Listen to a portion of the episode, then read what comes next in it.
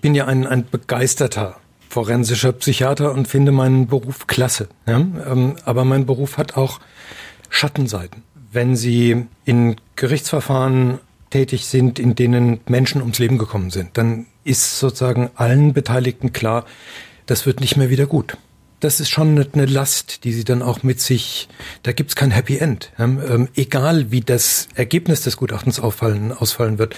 Es gibt kein, kein Happy End für den, für den Angeklagten, es gibt kein Happy End ähm, für das Tatopfer, das tot ist, und es gibt kein Happy End für die Angehörigen des Täters, genauso wenig wie für die Angehörigen ähm, des, des Tatopfers.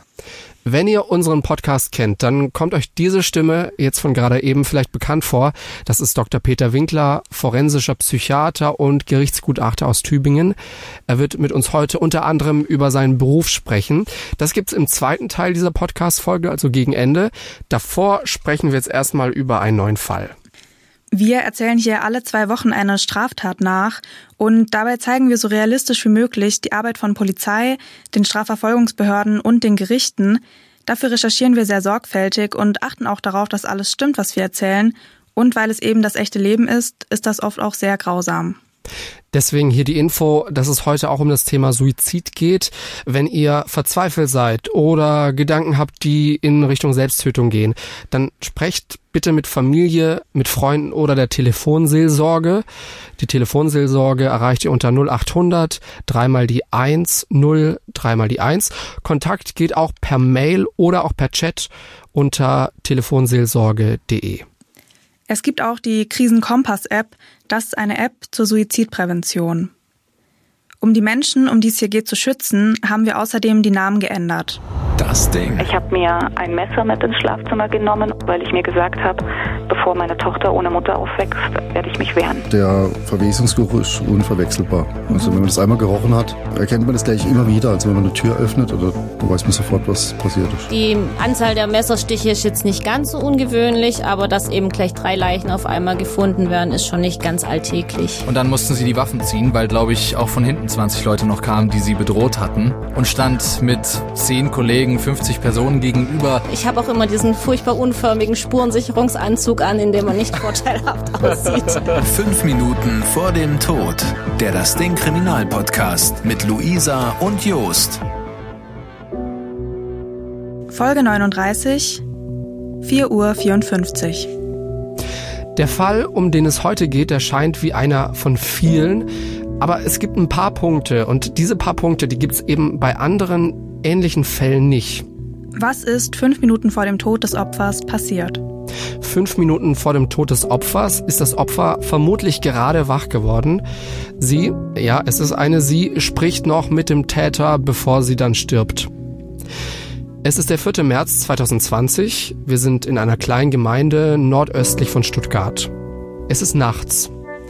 Um 4.54 Uhr und 24 Sekunden wählt ein Mann den Notruf 110. Ein Polizist geht ran. Er sitzt im Führungs- und Lagezentrum des Polizeipräsidiums Aalen. Der Mann sagt, dass er sich und seine Freundin ermordet hätte. Fast neun Minuten lang telefonieren die beiden. Während das Telefonat so weiterläuft, dauert es immer länger, bis der Mann am anderen Ende der Leitung antwortet. Er verliert Blut und wird immer schwächer. Deswegen dauert es eben auch länger, bis dann seine Antworten kommen. Sein Atem wird immer schwerer. Und die Frage ist, wird die Polizei es rechtzeitig schaffen, am Tatort anzukommen?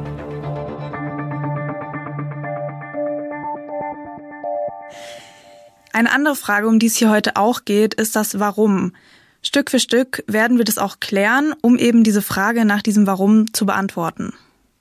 Wir gehen gemeinsam über diesen Podcast verbunden auf Spurensuche. Warum bringt ein Mensch, der bisher nicht polizeilich aufgefallen ist, auch nicht psychisch aufgefallen ist, warum bringt so jemand seinen liebsten Menschen um?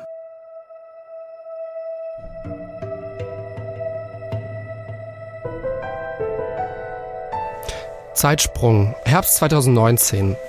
Jürgen und Bettina sind jetzt schon fast 20 Jahre lang ein Paar. Verheiratet sind sie nicht, aber sie sind wohl glücklich. Die beiden haben sich bei einem Tanzkurs kennengelernt und 2000 sind sie dann ein Paar geworden. Bettina hat multiple Sklerose. Jürgen weiß das auch, weil Bettina damit von Anfang an sehr offen umgegangen ist. Multiple Sklerose, da richtet sich das Immunsystem gegen den eigenen Körper. Es gibt Entzündungen, die dazu führen, dass Nerven kaputt gehen. Man bekommt Lähmungserscheinungen und kann irgendwann die Muskeln nicht mehr richtig koordinieren. Bettina lässt sich davon aber nicht runterziehen, jedenfalls nach außen hin. Manche Leute sagen über sie, dass sie hilfsbereit war oder sie sagen, sie sei, Zitat, das gute Herz der Familie gewesen. Sie habe sich immer gekümmert. Die letzten zwei Jahre über konnte Bettina immer schlechter laufen. Die Gehhilfen hat sie aber anscheinend nur dann benutzt, wenn keiner das sehen konnte. Bettina sei eine Kämpfernatur gewesen und hatte Zukunftspläne, sagt ihre Schwester. Dass sie wegen ihrer Krankheit aufgeben würde, dafür gibt's keine Hinweise. Und Jürgen, über ihn sagen manche, dass er freundlich sei, andere Leute sagen, dass er eher zurückhaltend sei. Bei manchen Festen habe er gar nicht geredet.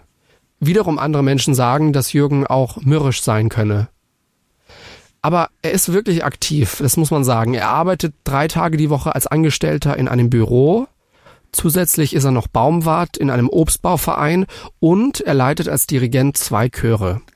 Die Beziehung von Bettina und Jürgen, die soll im Herbst 2019 sehr schön sein. Alle werden später sagen, dass das total harmonisch war und keiner hat auch irgendwas von einem Streit mitbekommen. Jürgen soll sich gut um Bettina gekümmert haben. Die beiden haben zu dem Zeitpunkt zusammen in einem Haus gewohnt. Kinder haben die beiden keine. Jürgen ist 53 Jahre alt, Bettina drei Jahre älter. Schauen wir uns mal die finanzielle Situation von den beiden an. Sie beide arbeiten, verdienen jeweils ihr eigenes Geld. Finanziell geht's ihnen soweit gut, sie haben keine Schulden. Das ist übrigens ein Punkt, den solltet ihr euch merken, weil das wird nachher auch noch wichtig. Für ungefähr 90.000 Euro hat Jürgen einen Bauernhof in Frankreich gekauft, in der Nähe von Lyon. Zu diesem Bauernhof fahren die beiden auch immer wieder, mehrmals im Jahr. Jürgen hatte vor der Tat keine ernsthaften Krankheiten. Er befindet sich eigentlich in einem guten Zustand, physisch sowie auch psychisch. Er raucht nicht, er nimmt keine Drogen und Alkohol. Ja, den trinkt er so ab und zu, aber jetzt auch nicht besonders häufig. Im Urteil des Landgerichts Stuttgart steht da das Wort gelegentlich. Auch die Beziehung zur sonstigen Familie ist jetzt nicht besonders interessant. Also man hatte ein ganz normales, gutes Verhältnis und da war jetzt auch nichts Auffälliges dran. Zeitsprung. März 2020. Der 2. März ist ein Montag. Jürgen ist krank, hat Fieber und liegt im Bett. Am nächsten Tag geht es ihm zwar noch nicht besser, an dem Tag steht er aber trotzdem pflichtbewusst auf und will zur Arbeit.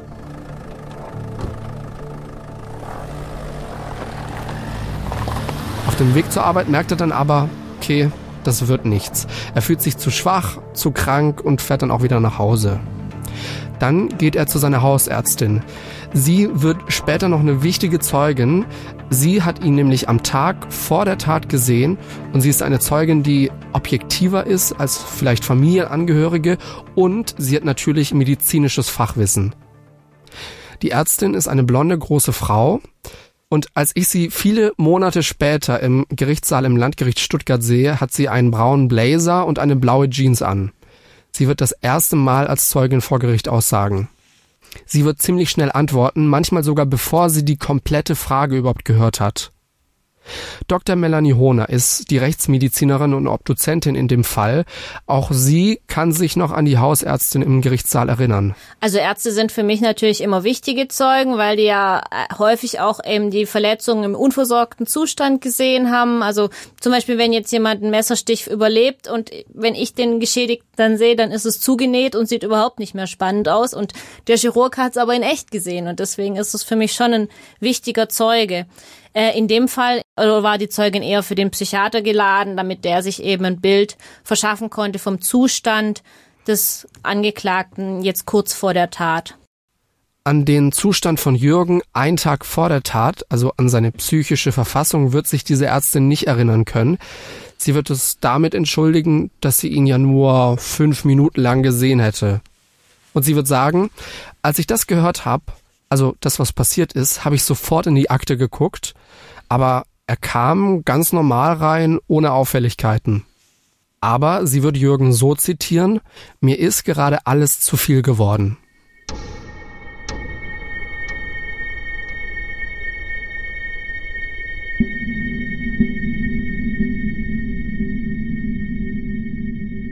Mir ist gerade alles zu viel geworden.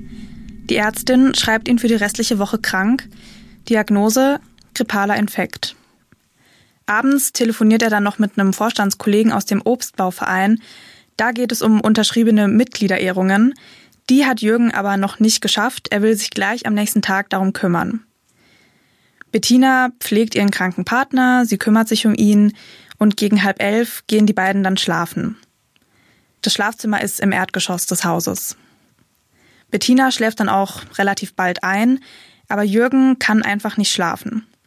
Er liegt anscheinend stundenlang noch grübelnd im Bett.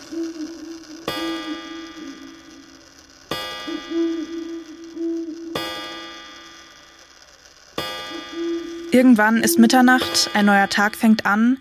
Um kurz vor 5 Uhr morgens wacht Bettina dann auf.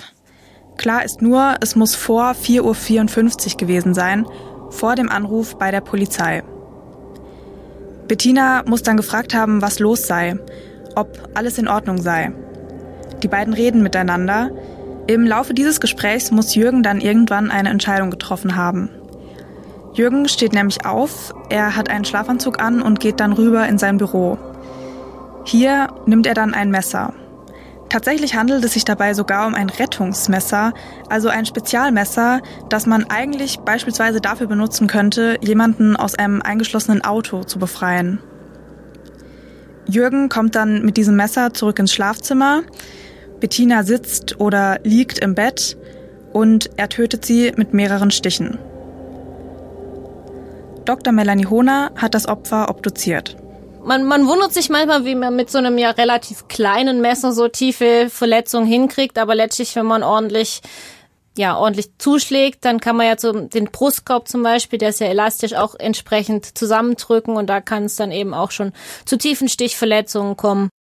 Später bei der Obduktion wird Frau Dr. Hohner Abwehrverletzungen an Bettinas Körper finden, was eben bestätigt, dass sie sich gewehrt haben muss. Das ist, wenn Sie sozusagen denjenigen, der mit einem Tatwerkzeug, zum Beispiel Messer, auf sich zukommen sehen, versuchen Sie natürlich entweder aktiv durch ins Messer greifen oder passiv, indem Sie sich schützen, zum Beispiel die Hände vors Gesicht legen oder so ähnlich, dass man da sozusagen dadurch erstmal an den insbesondere Armen halt Schnittverletzungen hat, die dann eben für die Rekonstruktion insoweit dienen können, dass man sagt, okay, hier hat ein aktives Kampfgeschehen stattgefunden, der hat noch versucht, aktiv ins Messer zu greifen oder der hat sich halt versucht, irgendwie in die Ecke zu drücken und zu schützen. Diese Abwehrverletzungen hat Bettina zum Beispiel an den Händen und an den beiden Unterarmen. Unter anderem ein Beweis dafür, dass Bettina während der Tat wach war. Kurze Zeit später ist Bettina aber tot, Zitat aus dem Urteil. Letztlich verstarb Bettina, die schnell bewusstlos wurde, aufgrund des massiven Angriffes binnen kürzester Zeit. Das Gericht wird später auch sagen, dass Bettina mit diesem Angriff zu keiner Zeit gerechnet hat.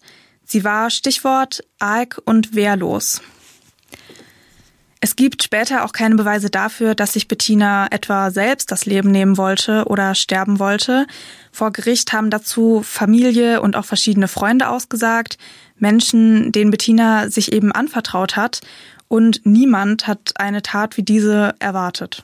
Was direkt nach der Tat passiert, das wird man nicht mehr zu 100 Prozent rekonstruieren können. Also entweder legt Jürgen sich zu Bettina ins Bett oder aber er geht ins Bad. Irgendwann ist er aber auf jeden Fall im Bad und versucht sich mit dem Messer selbst umzubringen. Aber es klappt nicht. Jürgen fängt an, einen Brief zu schreiben. Dazu gleich mehr. Dann läuft er durch die Wohnung und geht zum Telefon. Um 4.54 Uhr und 24 Sekunden wählt er den Notruf. 110. Er erzählt, was passiert ist. Das Polizeirevier in der Nähe schickt mehrere Streifenwagen zum Tatort. Zitat aus dem Urteil. Bereits während des Gesprächs fuhren die ersten Polizeieinheiten beschleunigt die Adresse des Angeklagten an. Die erste Streife kommt um 5.04 Uhr am Tatort an, also zehn Minuten nach Beginn des Telefonats. Jürgen öffnet die Tür und setzt sich auf einen Stuhl neben der Tür. Die Polizisten finden Bettina im Bett.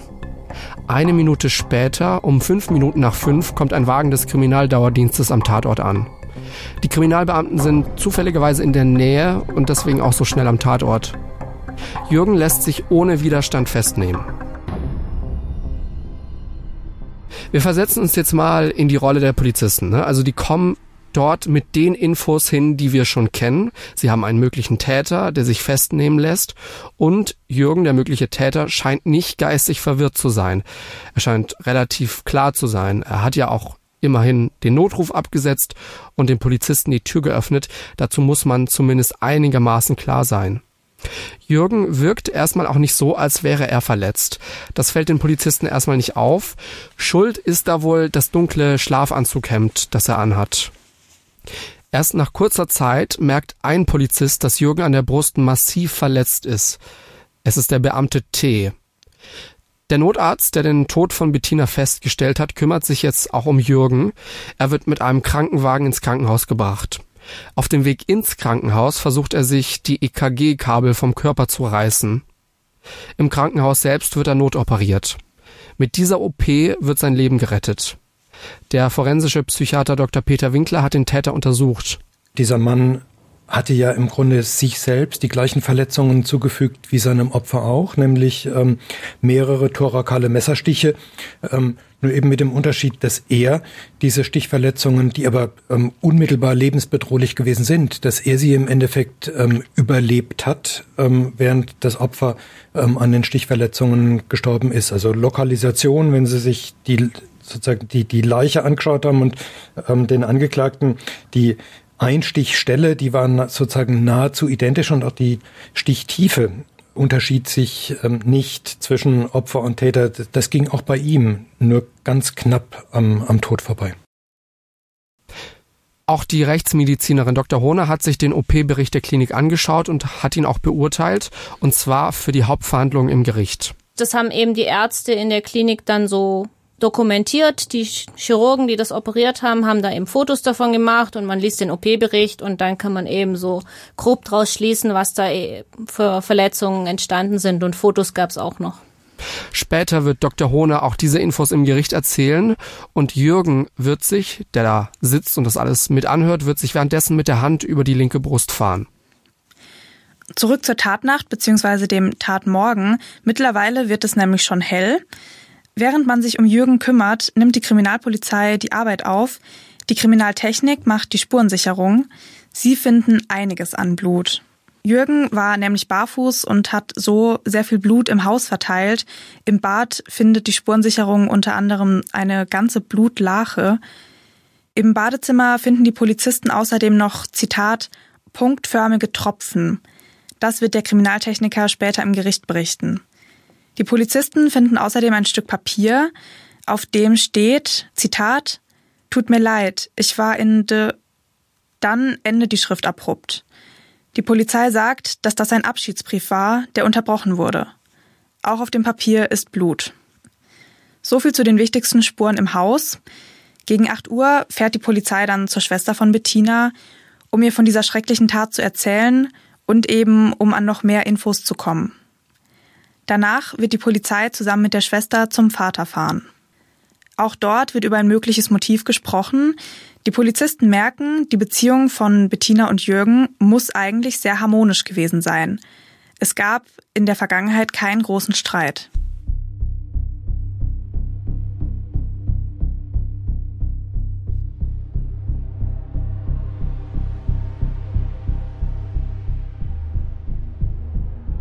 Es gibt einfach keinen nachvollziehbaren Grund für den Tod von Bettina. Die beiden waren finanziell abgesichert, waren sozial engagiert. Nochmal ein Zeitsprung. In den Tagen nach Jürgens OP ist er wach und weiß wohl auch, wo er ist, aber er reagiert nicht. Man kann mit ihm nicht interagieren. Er wird bewacht und ein Haftrichter kommt auch ins Krankenhaus. Aber Jürgen sagt nichts. Erst später reagiert er dann auf Fragen mit Kopfnicken. Und dann wird er eine Woche nach der Tat ins Justizvollzugskrankenhaus in Asberg bei Ludwigsburg gebracht. Und jetzt kommt Dr. Peter Winkler ins Spiel, der forensische Psychiater. Ich bin vom, vom Staatsanwalt gefragt worden, ob ich Kapazitäten habe, den Fall zu übernehmen. Und so kam ich dann dazu. Hm? Dr. Peter Winkler trifft Jürgen nach der Tat dann relativ schnell. Weil das war für mich auch so eine, eine Konstellation. Ähm, wo ich dachte, es ist wichtig, ähm, da möglichst wenig Zeit verstreichen zu lassen zwischen Tatsituation und ähm, erster gutachtlicher Exploration. Insgesamt besucht Dr. Winkler Jürgen dreimal, um ihn, wie man es halt in der Fachsprache sagt, zu explorieren. Und er glaubt nicht, dass das Nichtsprechen von Jürgen Schauspielerei war. Diese Exploration war insofern unterschied sich von, vom Gros der Explorationen dahingehend, als die meisten Probanden mehr oder weniger explizit Ziele verfolgen. Zum Beispiel ein Ziel kann sein, ähm, ich will eine Therapie und ich lasse mich deswegen dem Gutachter gegenüber ein und ähm, rede mit dem ähm, in der Hoffnung, dass der meinen eigenen Therapiewunsch unterstützt. Ne? Das haben sie eine Konstellation, die sie relativ oft ähm, bei Leuten mit Drogenproblemen haben, äh, die eben auch wissen, es, es gibt die Möglichkeit, dass das Gericht eine Unterbringung in der Suchttherapie anordnen kann und die von daher dieses Ziel verfolgen. Oder andere Täter, ähm, bei denen klar erkennbar ist, und das ist ähm, völlig normal, ähm, dass sie sich durch die Mitwirkung bei einer Begutachtung eine geringere Strafe erhoffen. Und das Ungewöhnliche an diesem Mann war, dass ich den klaren Eindruck hatte, also im Grunde wirklich ähm, mehr als ein klarer Eindruck, sondern eine persönliche Überzeugung, der kämpft überhaupt nicht. Der hat sozusagen so sehr mit seinem bisherigen Leben abgeschlossen, dass es ihm völlig gleichgültig ist, welches Ergebnis beim, bei der Begutachtung rauskommt und ähm, auch völlig gleichgültig, welche Strafe am Ende dass das ähm, Gericht über ihn verhängen wird. Das ist, das war speziell.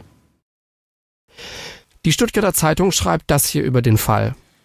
In dem Leben oder Verhalten des Angeklagten finde sich nicht die kleinste Auffälligkeit, konstatiert Peter Winkler vor Gericht.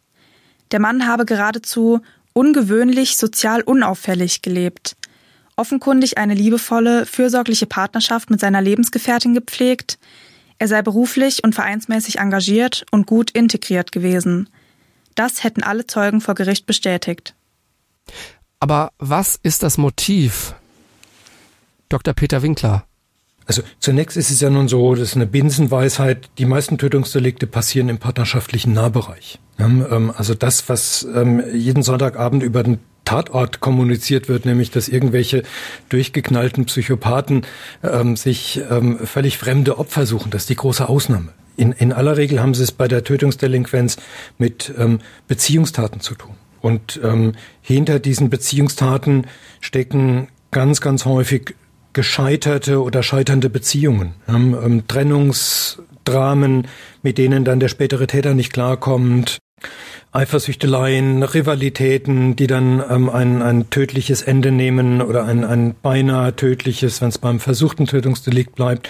Und dieser Fall, über den wir jetzt gerade sprechen, der war insofern ganz eigen, als sämtliche Bemühungen der polizeilichen Ermittler, ein Tatmotiv herauszufinden, ins Leere gelaufen waren. Die hatten keine Beziehungsprobleme.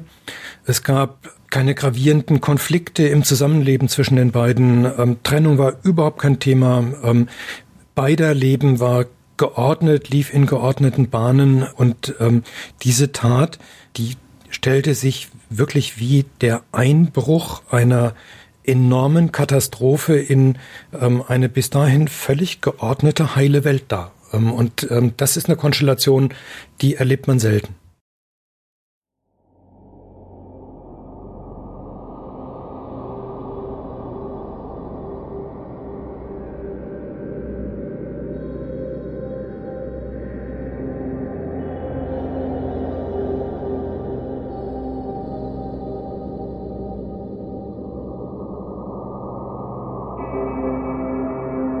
Schwester von Bettina erzählt etwas, das vielleicht wichtig ist. Jürgen habe sich über alternative Medien informiert. Ist das vielleicht eine Spur? Liegt da vielleicht der Grund für die Tat? Jürgen war vielleicht der Meinung, dass unsere Währung nichts mehr wert sei oder hatte Sorgen davor. Dafür gibt es Hinweise. Deswegen habe er unter anderem sein Geld investiert, und zwar in Gold und Silber. Am 3. März war Jürgen auf solchen Webseiten. Er hat sich damit also ausführlich beschäftigt. In der folgenden Nacht ist die Tat dann passiert. Das Gericht wird später sagen, dass die Seiten, Zitat, dubios seien. Es geht dort um Verschwörungstheorien über den Zusammenbruch des Währungssystems und Theorien über Gefahren für das Abendland. Bettina und Jürgen haben dabei beide ihr Geld in Gold und Silber investiert. Wir sprechen hier von Beträgen im sechsstelligen Bereich. Die Polizei findet außerdem ein Tablet, Das Tablet ist passwortgeschützt. Mit diesem Tablet war Jürgen zum Beispiel auf einer Internetseite, die von einem Mann aus Österreich betrieben wird. Er ist in Deutschland bereits für Volksverhetzung bekannt. 18 Zugriffe gab es insgesamt auf diese Webseite. In geschützten Excel-Tabellen finden die Ermittler außerdem genaue Daten zu den Gold- und Silberkäufen. Dort ist genau aufgeschlüsselt, wem von beiden was gehört. Im Gericht wird es später dann auch um das Asservat 8481 gehen. Das ist ein USB-Stick mit Dokumenten, die in Richtung Verschwörungstheorien gehen. Aber auch diese Spur bleibt nur eine Spur. Jürgen selbst sagt, dass die Seiten und Infos, die in Richtung Verschwörungstheorien gingen, nichts mit der Tat zu tun hatten. Anscheinend habe Jürgen sich das nur aus Interesse angeschaut und nicht, weil er davon überzeugt war. Das wird ihm das Gericht später auch glauben. Aber Fakt bleibt, die beiden haben in Gold und Silber investiert. Und auf diesen einschlägigen Webseiten war er auch. Aber wo liegt das Motiv dann? Wie konnte es zu dieser Tat kommen? Eine Frau aus dem Chor von Jürgen erzählt, dass sie das Gefühl hatte, dass das alles zu viel für Jürgen werden würde. Die Vereinstätigkeiten und das alles. Drei Tage arbeiten, Obstbauverein und zwei Chöre, die er leitet. Ist das wirklich zu viel für Jürgen gewesen? Mit seinen 53 Jahren und einer Krankenpartnerin, um die er auch sich sicherlich Sorgen gemacht hat? Das ist eine Frage, um die es auch im Prozess geht. Und dann kommt es auch zum Prozess. Im Landgericht Stuttgart müssen alle Menschen im Publikum einen Mundschutz tragen. Es ist nämlich kurz vor Start der zweiten Corona-Welle im Herbst. Im Gerichtssaal stehen Plexiglasscheiben zwischen einzelnen Tischen. Die Tische und die Verkleidung im Saal sind aus altem, dunklem Holz. Ganz vorne an den Richtertischen thront das Landeswappen Baden-Württembergs an der Wand. Auch ich bin teilweise beim Prozess dabei und sitze im Gerichtssaal. An einem Verhandlungstag hat Jürgen ein blaues Hemd und darüber einen dunkelblauen Pulli an. Seine Haare sind grau, weiß und ordentlich zur Seite gekämmt. Im Publikum sitzt eine Frau, die weint. Und auch Dr. Melanie Hohner ist als Gutachterin im Gericht. Also er war auf jeden Fall extrem zerknirscht, treumütig und wirklich sehr ratlos. Er konnte sich quasi nicht erklären, wie äh, es dazu kommen konnte, dass er sowas gemacht hat.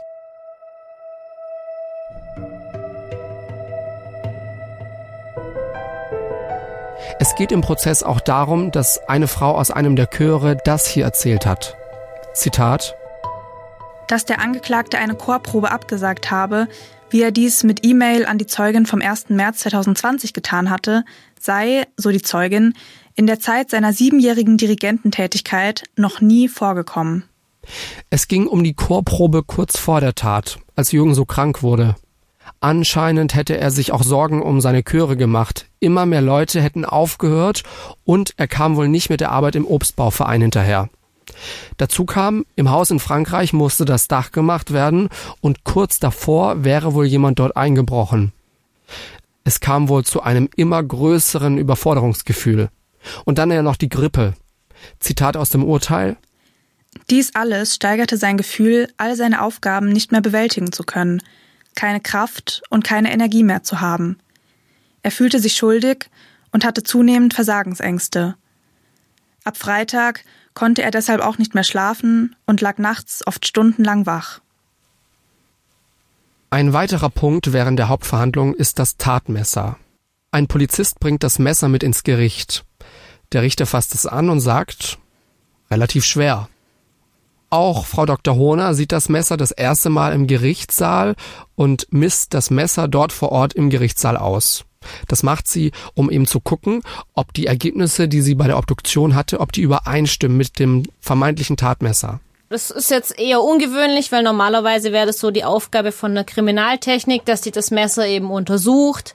Da wird ja zum Beispiel auch auf Fingerabdrücke untersucht oder auf DNA. Also normalerweise bin ich jetzt nicht die Erste, die die Klinge zu Gesicht bekommt, aber in dem Fall war es nun so, ja, das ist ja auch wichtig, dass man sozusagen weiß, was ist das Tatwerkzeug, passt es zu den Verletzungen, die ich festgestellt habe. Das war auch ein bisschen überraschend, weil wir haben bei der äh, Obduktion solche Verletzungsmuster gesehen. Das war so parallelstreifig geriffelt wirkend auf der Haut und keiner konnte so richtig sagen, wo das herkommt.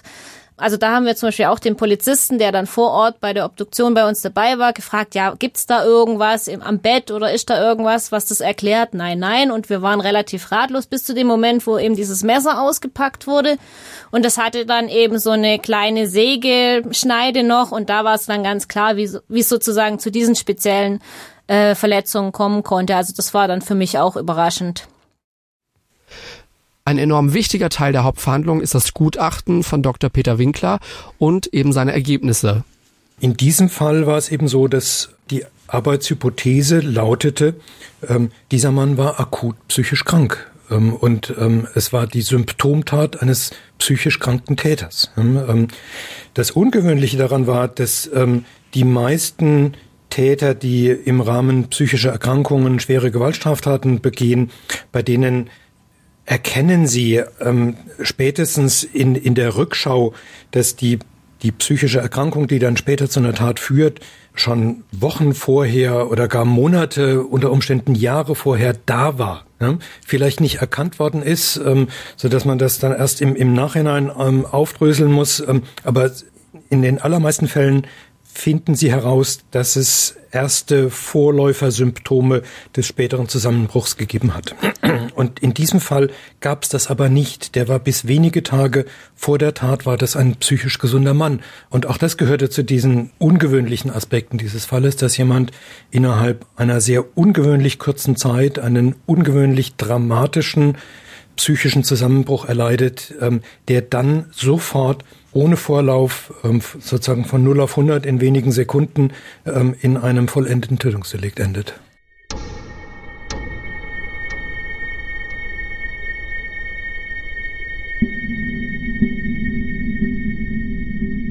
Ein Mann, der vorher nicht psychisch auffällig oder krank war, wird in kurzer Zeit psychisch so krank, dass er sich und seine Freundin umbringen will. Dr. Peter Winkler sagt, das waren alles aus unserer Sicht Bagatellprobleme. Aber aus der Perspektive eines depressiv Kranken kann das einen Patienten erdrücken.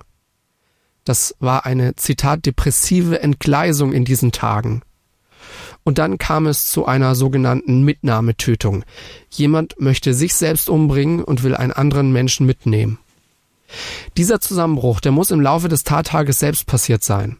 Herr Winkler vermutet, weil die beiden so eng waren, dachte er, dass sie nicht ohne ihn leben könne. Das sei etwas Symbiotisches gewesen, sowas ganz Enges, sagt er. Jürgen hätte sich wohl nicht vorstellen können, dass Bettina ohne ihn glücklich weitergelebt hätte.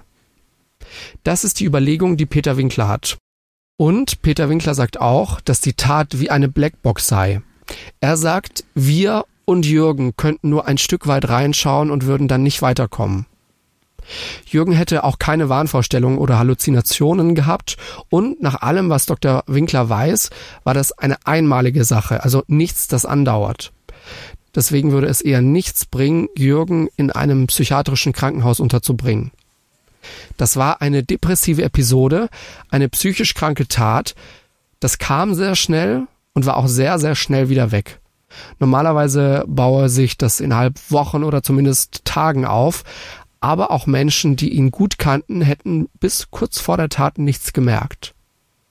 Der Richter fragt, ist es möglich, dass sich sowas so schnell entwickelt?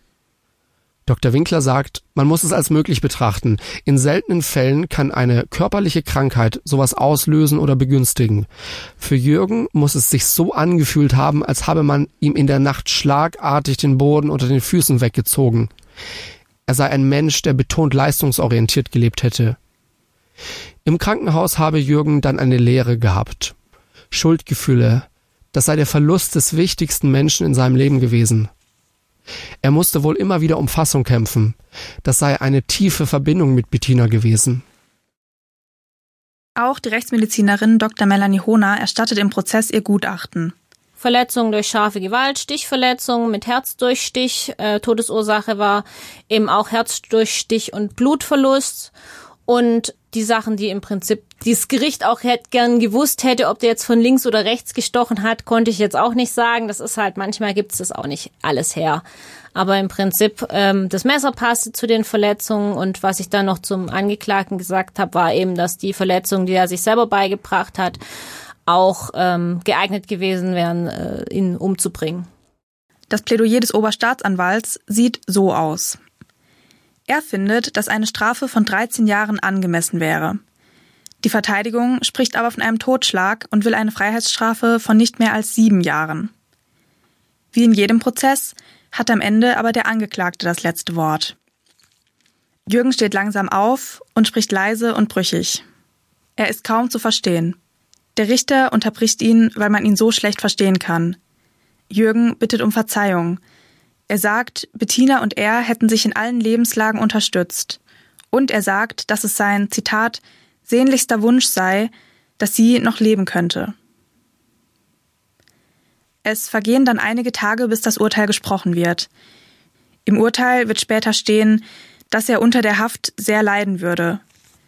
Er sei in einer Vier-Mann-Zelle untergebracht, habe soziale Kontakte zu seinen Mitgefangenen und sei dort auch integriert. Die verschärften Haftbedingungen wegen der Corona-Pandemie würden ihn nochmal zusätzlich belasten. Am 22. Oktober wird dann das Urteil gesprochen. Im Urteil steht unter anderem das hier.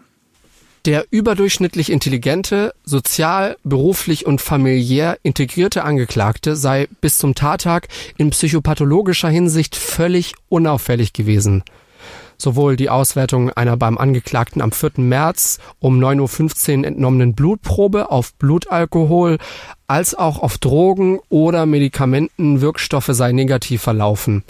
Anhaltspunkte für einen vom Normbereich abweichenden Konsum von Alkohol gebe es ebenfalls nicht. Hinweise auf Konsum von Drogen oder Medikamente ebenso wenig. Es gab auch keine Hinweise darauf, dass sich Bettina und Jürgen irgendwie davor gestritten hatten. Die Beziehung sei generell intakt gewesen und es hätte keine großen Konflikte gegeben. Das Gericht findet, das war ein Suizidversuch. Er habe versucht, Bettina mitzunehmen. Das sei auch sein voller Ernst gewesen und kein, Zitat, Hilferuf gewesen. Also kein vorgetäuschter Suizidversuch, um etwa Aufmerksamkeit oder Hilfe zu bekommen. Aber die Richter finden auch, Zitat, der Angeklagte habe absichtlich getötet. Er hat nicht nur gewusst, dass sein Handeln den Tod verursachen würde, es kam ihm gerade darauf an, sie, bevor er selbst aus dem Leben scheidet, zu töten. Er hat seine eigene, gesicherte, ordentliche bürgerliche Existenz vollständig zerstört. Er hat seine langjährige Lebensgefährtin, mit welcher er vertrauensvoll und liebevoll zusammengelebt hat, mit welcher es nie Konflikte gab, welche sich immer um ihn gesorgt und gekümmert hat, mit der er ein harmonisches Leben führte, welche selbst in den letzten Minuten vor ihrem Tod noch versucht hat, für ihn da zu sein, um ihm zu helfen, in ihrem eigenen Haus, in ihrem eigenen Bett absichtlich getötet. Ein Risiko, dass es zukünftig erneut zu einer vergleichbaren psychischen Dekompensation mit der Folge schwerer Straftaten kommt, ist ausgeschlossen. Jürgen wird wegen Mordes, nicht wegen Totschlags, zu einer Freiheitsstrafe von 13 Jahren verurteilt. Gegen das Urteil wurde aber Revision eingelegt. Das Ganze wird jetzt vom Bundesgerichtshof geprüft. Dort wird jetzt eben geschaut, ob das Urteil des Landgerichts frei von Rechtsfehlern ist. Also eine rein juristische, formelle Prüfung. Deswegen ist das Urteil auch noch nicht rechtskräftig. Das heißt, bis es da eine Entscheidung gibt, gilt für Jürgen weiterhin die Unschuldsvermutung. So funktioniert das Rechtssystem. Das war der Fall. Also das letzte Zitat, was wir gerade hier in der Podcast-Folge gehört hatten, aus dem Urteil, das fand ich ziemlich bezeichnend für diesen Fall. Er, also Jürgen, wie wir ihn in diesem Fall äh, genannt haben, hat seine eigene gesicherte bürgerliche Existenz vollständig zerstört. Und das macht eben diesen Fall auch so schade und macht, macht ihn auch so traurig und macht mich auch wirklich ein bisschen betroffen. Ich war, wie gesagt, auch bei diesem Prozess dabei. Darüber reden wir jetzt auch noch mal ein bisschen. Davor wollen wir aber noch ganz kurz etwas erklären, was uns Peter Winkler erzählt hat. Er war ja für diesen Fall jetzt der Gutachter beziehungsweise auch der Sachverständige. Darüber haben wir jetzt eben auch nochmal mit ihm gequatscht, denn Gutachter und Sachverständige, die sind sehr wichtig für Gerichte, aber es gibt dabei auch klare Regeln. Ich bin ja als, als Gutachter für das Gericht ein Ratgeber, ein Berater. Ne? Ähm, ich kann denen keine Vorschriften machen. Manchmal denke ich, ich kann ihnen leider keine Vorschriften machen. Manchmal denke ich, ist vielleicht ganz gut. Aber so sind die Spielregeln. Am Ende entscheidet das Gericht.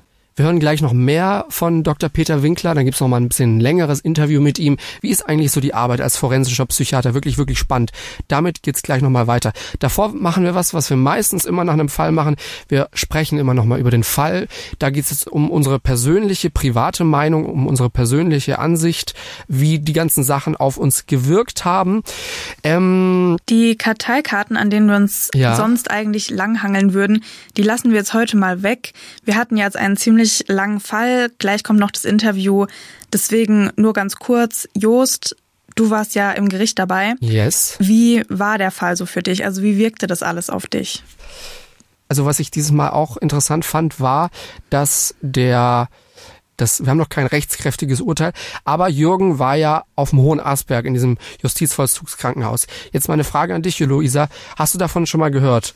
Justizvollzugskrankenhaus Hoher Asberg oder Aschberg, wie die wie manche Leute sagen, Aschberg. Aschberg, okay. Aschberg. Nee, davon habe ich aber tatsächlich noch nie was gehört. Ist das, das hier in Stuttgart, oder? Das ist in Ludwigsburg. Ah, okay. Ähm, und das ist so ein, du musst es vorstellen wie so einen großen Hügel. Das ist wirklich ein großer Hügel. Mhm. Und da ist eben dieses Justizvollzugskrankenhaus drauf und das ist irgendwie in so einer alten Burg drin. Und das ist ganz surreal, weil du kannst da hochfahren mit deinem Auto und dann ist es aber auch gleichzeitig so ein Ausblickpunkt. Und es gibt noch ein Museum, weil da auch mal RAF, RAF Angeklagte äh, stationiert waren. Ah Ach was? In diesem okay. Krankenhaus. Und deswegen gibt es auch so eine Art Museum. Das heißt, das ist so ganz seltsam. Da, wenn man da hochfährt mit dem Auto und dann, da kann man bis nach Stuttgart gucken, über Ludwigsburg bis nach Stuttgart, über den Neckar. Und ähm, das ist wirklich auch ein schöner Blick. Da kann man sich auch hinsetzen mit Essen und das ist so ganz atmosphärisch, ganz toll. Manchmal sieht man da Feuerwerke und so weiter. Also, ah. wenn ihr ein Platz braucht, um zu picknicken, dann wisst ihr jetzt, wo ihr hin müsst. Aber was ich finde, was das so surreal macht, diesen Ort, dass da eben diese, dieser Hohe Asberg ist so ein Ort der Freizeit und ne, da chillen einfach Leute, machen sich dann einen schönen Tag und dann kommt da aber so eine alte Gefängnismauer, Stacheldraht und dahinter ist einfach dieses Justizvollzugskrankenhaus und da sind Leute drin, die da nicht wegkommen. Aber ich finde, das ist tatsächlich oft so. Ich habe neulich auch eine Serie geguckt, ähm, The World's Toughest Prisons. Und da ging es halt auch um so ein Gefängnis, so ein Hochsicherheitsgefängnis in Nordhessen. Oder nicht in Nordhessen, in Hessen einfach. Und das war halt voll die schöne Innenstadt, ne? So ein Marktplatz, Fachwerkhäuser, super schön. Und auf einmal fängt's da an mit Stacheldraht und mitten in der Stadt einfach mhm. diese Justizvollzugsanstalt. Also das schon, aber ich meine, irgendwo müssen sie es ja hinbauen. Ja, aber man, man denkt da irgendwie so, ich, ich, immer wenn ich da oben bin auf dem Hohen Asperg, und da war ich schon echt oft, auch mal mit Dates oder sowas, weißt du, was ich meine? Du kannst, okay. du kannst, da, du kannst da wirklich gut hin. Früher, als ich da noch in der Gegend gelebt habe, das tue ich ja jetzt nicht mehr. Aber es ist eben so surreal und dann ist man da oben und denkt sich, warte mal, ich kann jetzt hier gleich wieder runterfahren und ich kann diesen schönen Blick hier genießen und ich bin frei. Aber hier hinter ist dieses Krankenhaus und da sitzen einfach Leute drin, die ja einer einer schweren Straftat vielleicht verdächtigt werden und deren Leben sieht so komplett anders aus. Ja, ich glaube, das ist schon so ein, ein bisschen komisches Gefühl, wenn man da ist. Aber ich meine, dich hat's ja nicht davon abgehalten, da schon öfters hinzugehen. Von ja, daher. das ist voll toll da oben. Also kann ich kann ich nur empfehlen. Äh, auch wie gesagt, um Feuerwerke anzugucken oder sowas, einfach mal um so ein bisschen Seele baumeln zu lassen. Das ist wirklich ganz fantastisch. Oder so, so ein lauer Sommerabend auf dem Hohen Asberg, das ist immer drin. Schreib ich nehme dich mal mit, dann ja, hast du eine eigene Meinung. Ja, schreib doch bitte den nächsten Ludwigsburg Stadtführer. Die Seele baumeln lassen. Du sagst manchmal, ich habe ein Vokabular wie ein 80-Jähriger. Ja, ist das, das hat, schon wieder sowas? Das hat mich gerade schon wieder sehr daran erinnert. Du lässt die Seele baumeln an einem lauen Sommerabend. Mann, oh Mann, ich lenke hier mal schnell ab. Äh, kommen wir nochmal zu Dr. Melanie Hohner zurück, unserer, unserer Obduzentin. Mir ist im Prozess aufgefallen, als ich da im Gerichtssaal saß und das alles mir angeguckt habe mit meinem Mundschutz, mit meinem FFP2-Mundschutz im letzten Herbst, da ist mir aufgefallen, manchmal spricht man da ja mit X-Zeugen. Dann kommen nicht kommt nicht ein Polizist, sondern kommen sechs Polizisten, die sagen alle das Gleiche und es geht dann ewig lange um kleine Details. Dann fragt der Richter immer die gleiche Frage dem nächsten Zeugen und es geht immer um, um x Details in der Hauptverhandlung. Das kann manchmal, fand ich jetzt, ganz schön langweilig werden, weil es wirklich dann wirklich bei jedem einzelnen Zeugen um dieses eine Detail geht, was natürlich auch wichtig ist. Aber wenn du es halt dann zum fünften, sechsten Mal hörst, denkst du dir so, boah, ich sitze jetzt hier noch drei Stunden oder so. Ist aber natürlich auch wichtig. Also wir haben mal Frau Dr. Hohner gefragt und da haben wir sie eben gefragt, was ist, was ist ihre Meinung zu diesen langweiligen Details im Prozess, die man dann x Zeugen fragt. Ja, gut, also sicherlich sind nicht alle Details, die dann in so einer Zeugenbefragung äh, erhoben werden, für mich auch relevant und verwertbar. Aber andererseits finde ich schon gut, wenn genau nachgefragt wird und man halt nicht so äh, irgendwie das verhandelt und also ich finde es schon in Ordnung, wie es gemacht wird. Und das macht natürlich klar jeder Richter anders. Aber manchmal wünscht man sich vielleicht schon auch, dass sie ein bisschen detaillierter nachgefragt hätten oder macht es dann halt selber. Also ich frage dann auch detailliert nach. Dann sind manche Richter auch schon genervt, dass ich so viel frage. Also das geht auch in die andere Richtung. Also ich will noch kurz was zum Täter sagen. Du kannst ja auch gleich mal sagen, wie du das so fandest. Du hast ihn ja im Gericht auch gesehen.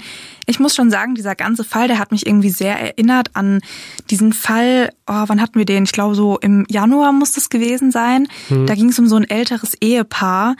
Ah, das war im Dezember, ja. Genau, im Dezember, genau. Wo der Ehemann eben auch irgendwie Angst hatte, weil er sich eben auch um seine Frau kümmern musste und dann eben aber selber krank wurde, die waren auch schon über 80 und er dann eben auch so eine also er wollte sich und seine ja. genau, er wollte sich und seine Frau dann eben auch umbringen. Daran hat mich das sehr erinnert und mir tat dieses Ehepaar schon so unfassbar leid und ich muss sagen, dass auch er mir irgendwie doch auch irgendwo leid tut, wenn ich mir so das vorstelle, du verlierst so den liebsten Menschen in deinem Leben. Natürlich ist er daran selbst schuld, aber wir haben ja Dr. Winkler gehört, es war wohl auch eine psychische Ausnahmesituation für ihn. Wie fandest du das denn? Genau, also dieses Urteil ist ja noch nicht rechtskräftig und bis jetzt können wir eben nicht sagen, okay, der ist, ist hundertprozentig der Täter, weil eben diese Unschuldsvermutung gilt. Aber es ist natürlich offensichtlich, dass er die Tat da begangen hat. Das steht, denke ich mal, relativ außer Frage. Und ich hatte auch Mitleid mit ihm. Als ich da im Gerichtssaal saß und er eben da nochmal seine letzten Worte gesagt hat, bevor dann das Urteil kam. Und da habe ich auch nicht das Gefühl gehabt, dass er das jetzt irgendwie spielt, sondern das war wirklich ein Moment, wo ich, da dachte ich, da hatte ich nicht Fremdschämen oder so, sondern ich habe einfach wirklich mitgefühlt. Und klar, er muss er wird die Konsequenzen bekommen, äh, bei denen das Gericht sagt, dass das ist, äh, sind die richtigen Maßnahmen für die Tat, die er begangen hat.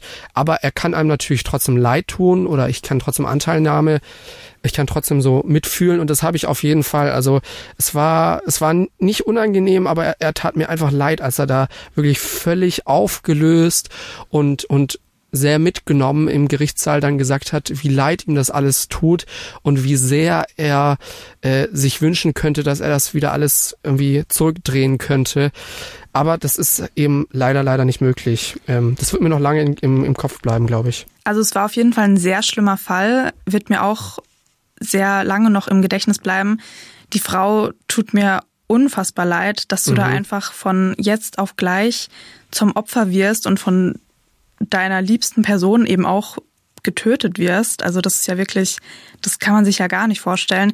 Und mich hat tatsächlich auch mega überrascht, dass dieser psychische Ausnahmezustand, in dem sich der Mann ja offenbar befunden hat, dass es eben von jetzt auf gleich passiert ist. Mhm dass das sich so schnell entwickelt hat und dann auch wieder so schnell abgeebbt ist. Ne? Das ja. macht einem auch so ein bisschen Angst. Ja, das hätte ich gar nicht gedacht, weil, also wenn man es jetzt mal so plump ausdrückt, das kann ja jedem passieren eigentlich. Wirklich, auf jeden Fall. Das habe ich mir auch wirklich gedacht, als ich da im Gerichtssaal saß. Ähm, das ist so ein bisschen, das ist fast schon unheimlich, muss man sagen, weil der ja auch nie vorher da in, in, in irgendeiner Richtung vorher auffällig gewesen war. Ne? Ja. 53 Jahre gelebt und, und da ist nie irgendwas in, in die Richtung passiert oder zumindest konnte das Gericht, konnte das Gericht dann nichts finden. Ja, unheimlich, das trifft's ganz gut. Übrigens, was mir jetzt auch noch einfällt, ich glaube, das haben wir jetzt gar nicht so im, im Podcast gehabt, aber eine Sache, um die es auch so ein bisschen ging, war halt die Frage, hat er sie vielleicht getötet, um ihr noch mehr Leid zu ersparen? Ähm, aber da hat man dann, glaube ich, auch relativ schnell gesehen, nein, das ist kein Motiv gewesen, dass er sie zu sagen, äh, äh, ja, vor dem, was jetzt wegen ihrer Multiple Sklerose Krankheit noch kommen würde, dass er sie da irgendwie schützen wollte. Nein, das war nicht so wie in unserem Fall aus dem Dezember. Gut, dann kommen wir jetzt aber auch zum Interview, das wir ja noch angekündigt hatten. Und zwar haben wir nochmal ausführlich mit Dr. Peter Winkler über seinen Beruf als forensischen Psychiater geredet. Er war schon als Gutachter und Sachverständiger in zahlreichen Gerichtsverhandlungen tätig und genau darüber wollen wir jetzt mit ihm reden. Hallo, Herr Dr. Winkler. Schön, dass Sie da sind. Hallo. Sie hatten es vorhin schon angedeutet, dass die meisten Morde oder sehr viele Morde tatsächlich Partnerschaftsmorde sind. Mhm. Wenn man sich jetzt eben, wie Sie auch gesagt haben, aber den Tatort anschaut oder Social Media anschaut oder Serien, was auch immer, dann geht es ja meistens wirklich um Serienmörder. Mhm. Aber wie oft kommt sowas in der Praxis denn tatsächlich vor? Das kann ich Ihnen gar nicht so richtig genau beantworten. Ähm, selten. Ähm, also ich ähm, habe es in meiner Laufbahn mit einer Handvoll Serientätern zu tun gehabt. Ja, ähm, unter 2000 Begutachtungen. Und was unterscheidet die dann von, ich sage jetzt mal, normalen Tätern? Also sind die dann psychisch irgendwie besonders auffällig? Na, da machen Sie ein richtiges Fass auf. Ähm, Der normale Mörder, wobei mir klar ist, dass das ein Widerspruch in sich selbst ist, weil ja. ähm, einen Mord zu begehen ist nicht normal. Ja, ja. Ähm, aber sozusagen der statistisch übliche Mörder, der macht das nur einmal. Ähm, es ist ganz interessant. Also wenn äh, es gibt ja seit mehreren Jahrzehnten eine sehr umfangreiche epidemiologische Verlaufsforschung in der Kriminologie ähm, mit der Frage, ähm, die ja von hoher gesellschaftlicher Relevanz ist, welche Täter sind gefährlich, welche Täter wiederholen ihre Straftaten. Ähm, und aus dieser Verlaufsforschung weiß man, dass kein Delikt so geringe ähm, Rückfallquoten hat wie das versuchte ähm, und oder das vollendete Tötungsdelikt. Da liegen die Rückfallquoten, ähm, je nachdem, welche, äh, welche Stichprobe von, von Mördern oder Totschlägern Sie sich anschauen, ähm, die liegt in, in jedem Fall unter drei Prozent. Es gibt auch ähm, Stichproben, die sagen unter ein Prozent. Wenn wir jetzt schon beim Thema sind, Rückfallquoten. Ich meine, erstmal noch zum Thema Serienmörder. Wenn man sich das deutsche Fernsehen anguckt oder irgendwelche nordischen Krimis liest, genau. hat man einen ganz anderen Eindruck. Genau. Da denkt man, da laufen ganz viele draußen rum. Ja. Ähm, aber jetzt apropos Leute einschätzen und Rückfallquote. Das mhm. ist nämlich auch eine Aufgabe, die, die ein forensischer Psychiater hat, dass er eben anguckt, okay, dieser Täter ist jetzt schon im Gefängnis kann der nochmal rückfällig werden? Genau. Das ist, denke ich, wahnsinnig schwer, sowas einzuschätzen, oder? Ja, da kann ich Ihnen nicht widersprechen. Das, das ist ähm, und es ist natürlich auch belastend. Belastend, weil man nie weiß, ist das jetzt wirklich so, wie ich das einschätze. Ganz, ganz genau, ja, ähm, weil ähm, Sie ja sozusagen mit, mit zwei möglichen Fehlern konfrontiert sind. Äh, es gibt zum einen die falsch positive Prognose, wenn Sie als Gutachter sagen, der hat's begriffen und da sind so viele Veränderungen passiert, der wird das nicht mehr wieder tun und dann gibt's eben doch ein Rückfalldelikt. Ähm, das ist natürlich der Worst Case, vor dem jeder Prognosegutachter Angst hat. Ähm, und es gibt aber natürlich genauso die sogenannte falsch negative Prognose, dass Sie aus Angst vor dem falsch positiven Gutachten ähm, Leute für weiter gefährlich erklären, obwohl die tatsächlich nicht mehr gefährlich sind. Und ähm, in dem Moment, wo der dann weiter ähm, inhaftiert ist oder weiter in der Psychiatrie untergebracht bleibt, hat er ja auch keine Möglichkeit, ihnen sozusagen zu beweisen, dass sie mit ihrer Prognose falsch liegen. Das, das ist grundsätzliches Problem, ähm, das nicht nicht aus der Welt zu bekommen ist. Ähm, man muss sich einfach nur ähm, als Prognosegutachter bemüh sich bemühen, dass man diese Gutachten lege artis ähm, nach, nach den Regeln der Kunst ähm, erstattet. Haben Sie auch schon mal ein falsch positives Gutachten geschrieben oder ausgestellt? ähm, ja, ähm, wahrscheinlich wird der Proband, ähm, dem ich ein falsch positives Gutachten ausgestellt hatte, zuhören. Ja, ich hatte mal mit einem Serienbankräuber zu tun, der eine ganz eindrückliche Persönlichkeit ähm, äh, aufwies. Ähm, sehr klug, ähm, sehr charismatisch, ähm, sehr, ähm, sehr spannend. Und ähm, bei dem hatte ich das Gefühl, der hat's begriffen. Und ich habe eine positive Prognose gestellt, um dann aber ein paar Jahre später zu erfahren, dass es ein einschlägiges Rückfalldelikt, nämlich einen weiteren Banküberfall gegeben hatte. Und wie gehen Sie dann damit um? Also wie geht's Ihnen dann damit, das zu wissen? Naja, ähm, also zum einen, niemand ist allwissend. Ja, und niemand ist davor gefeit, Fehler zu machen. Ich habe mir mein Gutachten nochmal zur Brust genommen und habe mich gefragt, habe ich was übersehen? Habe ich einen technischen Fehler gemacht? Dann hätte ich mich geärgert. Aber das, ähm, das Gutachten war in Ordnung. Ich halte es immer noch für in Ordnung. Ja, nur halt, dass es am Ende das Leben dieses Mannes eine andere Entwicklung genommen hatte. Und ähm, äh, ich war natürlich gleichzeitig auch froh, dass ähm, mein Prognosefehler ähm, einen Banküberfall beinhaltete und nicht ein schweres Sexualdelikt oder ein Tötungsdelikt. Ja, das dachte ich mir gerade schon, als Sie gemeint haben, er hört vielleicht zu. Aber also, ne, man merkt schon, Sie haben hier einerseits eine wahnsinnige Verantwortung. Ne? Man ist eben auch nur Mensch und es passieren eben auch Dinge, die man vielleicht nicht, oder man vorhersehen kann man ja sowieso nicht so viel. Auf der anderen Seite, Ihnen macht das auch wahnsinnig Spaß, Ihr, Ihr Beruf. Ja. Warum? Was ist der Grund, warum Sie sagen, das ist ein Beruf, der macht mir wahnsinnig Spaß? Wenn wir jetzt mal auf der Fußgängerzone, weiß ich nicht, in Stuttgart, in Mainz, wo auch immer rumfragen würden und sagen, äh, hätten Sie Lust, Menschen kennenzulernen, die andere umgebracht haben, die Banken ausgeraubt haben. Ich glaube, die meisten würden sagen, nee, ich schaue lieber dann Tatort diesen Sonntag, aber das will ich nicht. Ja, eben. Der, der Tatort wird geschaut. Ja. ja. Ähm, und ähm, die Crime-Magazine boomen ähm, und ihre Sendung wird sie stehen hier auch, äh, ja. womöglich ähm, boomen, ja, ähm, weil sie einen Podcast mit Crime machen. Ähm, äh, das, das Interesse, das ähm, ist ja bei ganz vielen Menschen da. Ja? Die wenden sich ja nicht mit Grausen ab und sagen, um Himmels Willen will ich nicht. Mhm. Ähm, XY ungelöst. Äh, Sendung mit hohen Einschaltquoten, hoch, obwohl ja. das ähm, eigentlich etwas ist, was ähm, äh, einen hohen Gruselfaktor hat. Und von daher glaube ich, dass ich mich gar nicht so sehr von vielen anderen Menschen ähm, unterscheide, nur dass ich es eben zu meinem Beruf mache und nicht zu meinem Freizeitvergnügen. Ja? Es gibt natürlich schon noch so ein paar spezielle Aspekte, die diesen Beruf für mich so, so spannend und so interessant machen. Ähm, es gibt keine Routinen. Auch nach über 2000 Begutachtungen würde ich nicht sagen, ähm, ich habe schon mal erlebt, dass der Fall 197 ähm, dem Fall 1032 ähm, sich komplett ähnelte. Es, es wird einem nicht langweilig. Ähm, und es, sie finden immer sehr individualtypische Besonderheiten in, in jedem einzelnen Fall. Und sie müssen da nicht in die publikumswirksamen, medienträchtigen Fälle mit vielen Leichen gehen. Auch die Kleinen haben ihre, ihre Eigenheiten und ihre Besonderheiten und das macht mich einfach neugierig. Was sind denn das für Täter? Also wir wissen, das sind Mörder, das sind Totschläger, das können aber auch Bankräuber sein. Was sind denn das noch für Täter?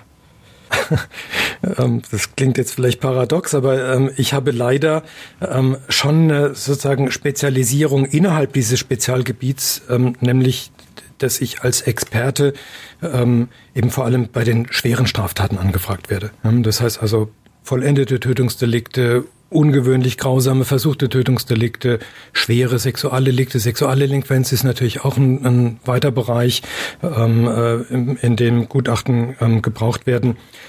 Das ist eine Spezialisierung, über die ich nicht glücklich bin. Also ich gehöre nicht zu denen, die sagen, ähm, unter drei Morden muss man mir gar nicht kommen, weil das interessiert mich nicht. Ja, ähm, ja. Das, das ähm, äh, ist nicht so. Also wenn, wenn ich ähm, mal in Anführungsstrichen kleine Fälle beim Amtsgericht zu bearbeiten habe, die machen, die interessieren mich genauso, die machen mir auch genauso Spaß. Ja, ähm, mhm. Und da haben sie es zum Teil dann mit Ladendieben oder Menschen, die im Rahmen von Partnerschaftskonflikten austicken, ähm, zu tun. Ja, also das Deliktspektrum, mit dem sie es zu tun haben, das ist im Prinzip schon sehr, sehr weit gestreut, wobei es schon natürlich die, die Schwerpunkte gibt ähm, im Bereich der Tötungsdelinquenz. Da gibt es denke ich, mittlerweile kaum mehr Verfahren, die ohne Gutachter über die Bühne gehen. Und wie ist es denn dann nach so einer Exploration? Können Sie dann den Täter eventuell nachvollziehen oder kommt es eher vor, dass Sie gar nicht nachvollziehen, was den Täter angetrieben hat? Naja, das gibt's von bis. Es ist ja nicht mein erstes Interview, das ich hier bei Ihnen gebe. Ähm, äh, einer meiner Lieblingssätze ist, dass ich sage, jeder Mensch ist im Prinzip in der Lage, Morde zu begehen. Und die, ich meisten Männer sind vermutlich in der Lage, Sexualdelikte zu begehen. Ähm, das sind keine, ähm, das sind keine Monster, die sich sozusagen grundlegend von dem scheinbar Normalen unterscheiden, sondern die, der Grad zwischen ähm, ich begehe keine Taten, ich bleib sozusagen sauber und ich bleib anständig, hin zu äh, unter einem gewissen äußeren Druck ähm, mache ich Dinge, die mir hinterher sehr leid tun und die mich betroffen machen, der kann manchmal verdammt schmal sein. Und ähm, es, es bleibt ja nun das Faktum, dass Barrieren eingerissen worden sind und dass Grenzen überschritten worden sind ähm, mit einer Tat, die besser nicht überschritten worden wären. Aber es, es gibt schon Tatdynamiken, ähm, wo ich sage, ich kann mich in den Täter hineinfühlen, ich kann verstehen, was in ihm los gewesen ist und es gibt aber auch Täter, wo ich ähm, zu einem solchen einfühlenden ähm, Anteil nehmen nicht in der Lage bin. Wenn ich mich jetzt hier mal umdrehe in diesem Studio, hinter uns sind so große Glasscheiben und da draußen ist es sehr, sehr dunkel schon. Also Sie sehen ja einfach oder treffen viele Angeklagte, die auch schlimme Dinge gemacht haben. Wie, wie können Sie da ruhig schlafen? Das frage ich jetzt mal so ganz provokant. Oder über den Parkplatz nachher gehen zu Ihrem Auto. Wahrscheinlich ist das Risiko, wenn ich mich nachher ins Auto setze und von Baden-Baden nach Tübingen fahre, dass mir da auf der Autobahn was zustößt, viel größer, als dass mir irgendein Straftäter was, was Böses will. Nö. Aber haben Sie vielleicht so einen Tipp für Angsthasen wie mich?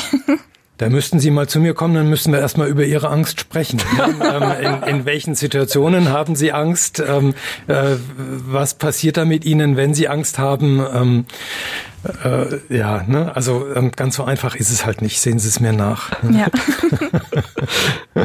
Gut, Herr Winkler, vielen Dank, dass Sie äh, heute hier bei uns waren. Ich bedanke mich bei Ihnen. Schönen Abend. Das war jetzt schon bis jetzt eine lange Podcast-Folge und ich fand auch sehr, sehr interessante Podcast-Folge. Eine Sache, eine Kleinigkeit wollen wir jetzt noch zum Schluss machen. Und zwar gibt's da noch einen anderen Punkt, den Luisa hat, ne? Genau, wir haben jetzt nämlich noch mal was für alle Fans unserer Pflanzentalks. Das haben wir jetzt auch schon eine Weile, glaube ich, nicht mehr gemacht. Und ich finde, jetzt ist mal wieder an der Zeit, weil jetzt ist Frühling, jetzt kann man sich mit Pflanzen auch super beschäftigen.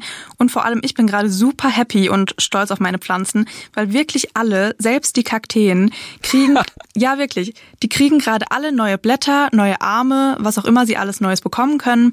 Ich find's richtig schön. Ich bin sehr glücklich gerade. Pflanzentalk, für alle, die es noch nicht kennen, ist so ein Insider-Gag. Wir haben da mal irgendwann vor Ewigkeit mit angefangen, einfach über Pflanzen am Ende zu reden, der Podcast-Folge. Und es kam extrem gut an. So viele Leute schreiben uns immer wegen der Pflanzentalks. Ja, das, ich, das ist auch eine super Überleitung nach dem letzten Pflanzentalk, wo wir dann eben gesagt haben, dass Josts Daumen nicht ganz so grün ist. Wie viele Pflanzen hast du aktuell? Ich habe mich jetzt immer noch nach wie vor auf zwei beschränkt und denen geht's auch noch ganz gut.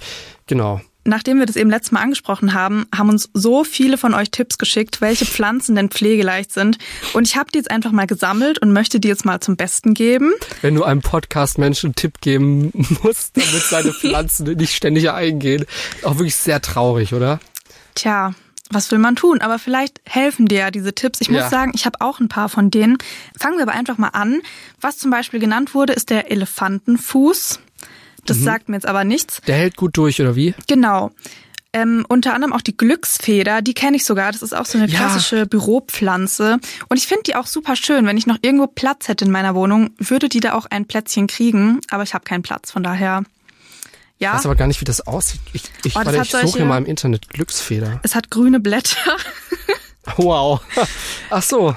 ne? Ja, jetzt ah, okay. Ja, das sieht halt so wie, aus wie so eine klassische Wie eine Feder. Zimmerpflanze, ne? Ja, aber es hat schon das von einer Feder, Feder, deswegen vielleicht auch der Name. Naja, Ah, weißt du was? Habe ich das überhaupt schon erzählt? Dass ein Riesenbaum in meinem Garten einfach einfach weggeschnitten wurde?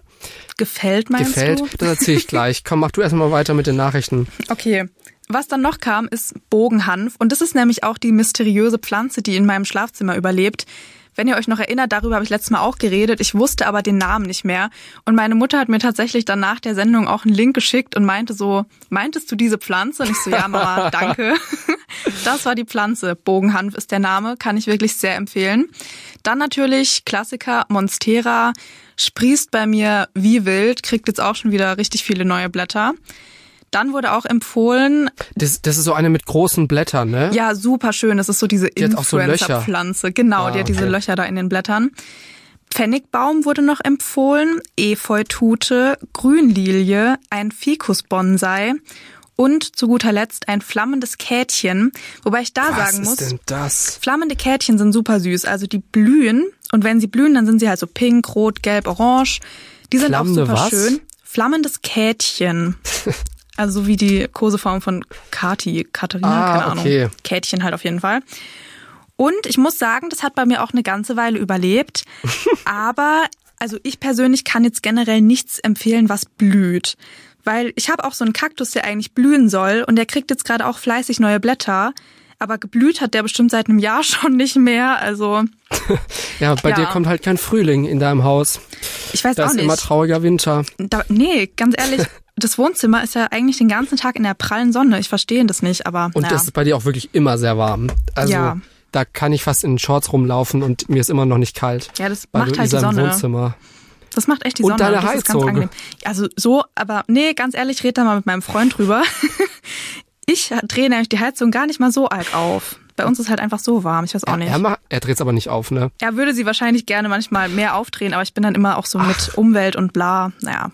Umwelt. Anderes und du. Thema. Hm, ja. Aber gut, also was ich so für Tipps jetzt geben kann, ist halt generell nichts Blühendes, außer ihr wollt es mal probieren mit dem flammenden Kätchen. Das hat bei mir ja schon eine ganze Weile gehalten. Das sieht aber wirklich, das sieht nett und genau, kompakt und es aus. sieht ja. auch süß aus. Aber die anderen Empfehlungen, die wir hier bekommen haben, ich glaube, das sind ausschließlich Grünpflanzen, also nichts, das blüht. Und ich glaube, die sind auch ziemlich ähm, safe, Ja, so auch für so mich, für gut Einsteiger für mich. und eben für dich. Vielleicht überlebt das ja dann mal bei dir. Jetzt ganz kurz noch zum Schluss, dann hören wir wirklich auf. ähm, ich möchte auch mal nach Hause gehen hier. Ich hatte so einen super Baum in meinem Garten, ne? Und den habe ich immer von meinem Wohnzimmer und meinem Arbeitszimmer aus gesehen. Und wenn ich irgendwie da saß, rausgeschaut habe, dann habe ich im Sommer nur grün gesehen. Es war eben dieser riesige Baum. Und jetzt hat meine Hausverwaltung diesen Baum in meinem Garten einfach abgesägt. Einfach komplett. Die kamen da eines Tages und dann war der weg. Jetzt gucke ich halt ja auf Beton und ich war so, also ich, ich, ich hatte nicht gedacht, dass ich für eine für eine Pflanze oder für einen Baum mal solche Gefühle empfinden kann. Gott. ich war so sauer. Ich dachte mir so, warum habt ihr diesen tollen Baum? Habe ich ich habe mich beschwert natürlich. Echt? Ja, natürlich. Und dann hieß es ja, sonst müssten wir den jeden jedes Jahr kürzen. Und das wollen sie doch auch nicht zahlen, oder? Und da dachte ich mir so, ja, ganz ehrlich, das hätte ich sogar gezahlt. Das wäre mir egal Oh. gewesen, weil das war so, der hat mir einfach so viel Lebensfreude gegeben, dieser Baum. Immer Ja. wenn ich rausgeguckt habe im, im Sommer, es war einfach immer grün. Und jetzt ist es, jetzt ist es halt Beton. Ich finde, das macht tatsächlich viel aus. Aber ich finde es auch witzig, dass du dich beschwert hast. Ich war wirklich, du, ich habe Gefühle gespürt, die habe ich davor noch nie gefühlt. Kennst du diesen Schlager, Mein Freund, der Baum ist tot? Also das Nein. heißt bestimmt nicht so, aber das so geht der Refrain. Daran ist erinnert bestimmt mich auch das mein gerade. Musikgeschmack. Ja, ich war wirklich, also da war ich mal sehr deutsch und habe sofort eine Beschwerdemail verfasst und war wirklich, wirklich einfach, wirklich sehr, sehr geknickt. Ähm, und jetzt muss ich mal gucken, ob ich mir irgendwie so eine, so eine grüne Wand dahin baue im Sommer, weil irgendwas muss dahin. Also das war wirklich Ja, du, super schade. du musst einfach deinen Balkon richtig schön bepflanzen im Sommer. Vielleicht schafft das so ein bisschen Abhilfe. Weil ich kann das schon verstehen. Also es hört sich schon sehr traurig an. Ich habe sogar im Internet geguckt, ob ich irgendwie, ich weiß jetzt nicht, ob ich das sagen sollte, aber ob ich da rechtlich was machen kann. Weil da wird jetzt auch nichts Neues hingepflanzt oder so. Ich war einfach, ich war wirklich in Schock. Jost, du sollst echt einen Preis kriegen für den deutschsten Deutschen, den es irgendwie geben kann. Also es war wirklich, Dich sehe ich schon so richtig beim Anwalt sitzen. Also, die haben da einfach diesen Baum gefällt. Das kann ja so nicht angehen. Man hat ja auch Rechte. Wirklich, also der tat mir so leid, der Baum, und ich fand das einfach super schade, dass sie das einfach weggeschnitten haben. Ja, das ist auf wirklich, jeden Fall. Wirklich, ich bin nach wie vor sauer. Jetzt soll da irgendwas Neues hinkommen. Safe wird da nichts passieren. Ich hoffe auch, dass meine Hausverwaltung diesen Podcast nicht anhört. Sonst nächsten Monat direkt zur Kündigung. Lass lieber Schluss machen, bevor ich hier noch mehr Details preisgebe. Ja, also vielleicht ist Jost dann in der nächsten Folge obdachlos. Wir werden, wir werden sehen, wo das jetzt noch hinführt. In zwei Wochen sind wir zurück mit einem neuen Fall. Bis dahin, macht's gut. Tschüss. Fünf Minuten vor dem Tod. Der Das Ding Kriminalpodcast. Gibt's in der ARD Audiothek, der Das Ding App und überall, wo es Podcasts gibt. Und wem das nicht reicht? Noch mehr Content findet ihr auf Instagram unter Kriminalpodcast.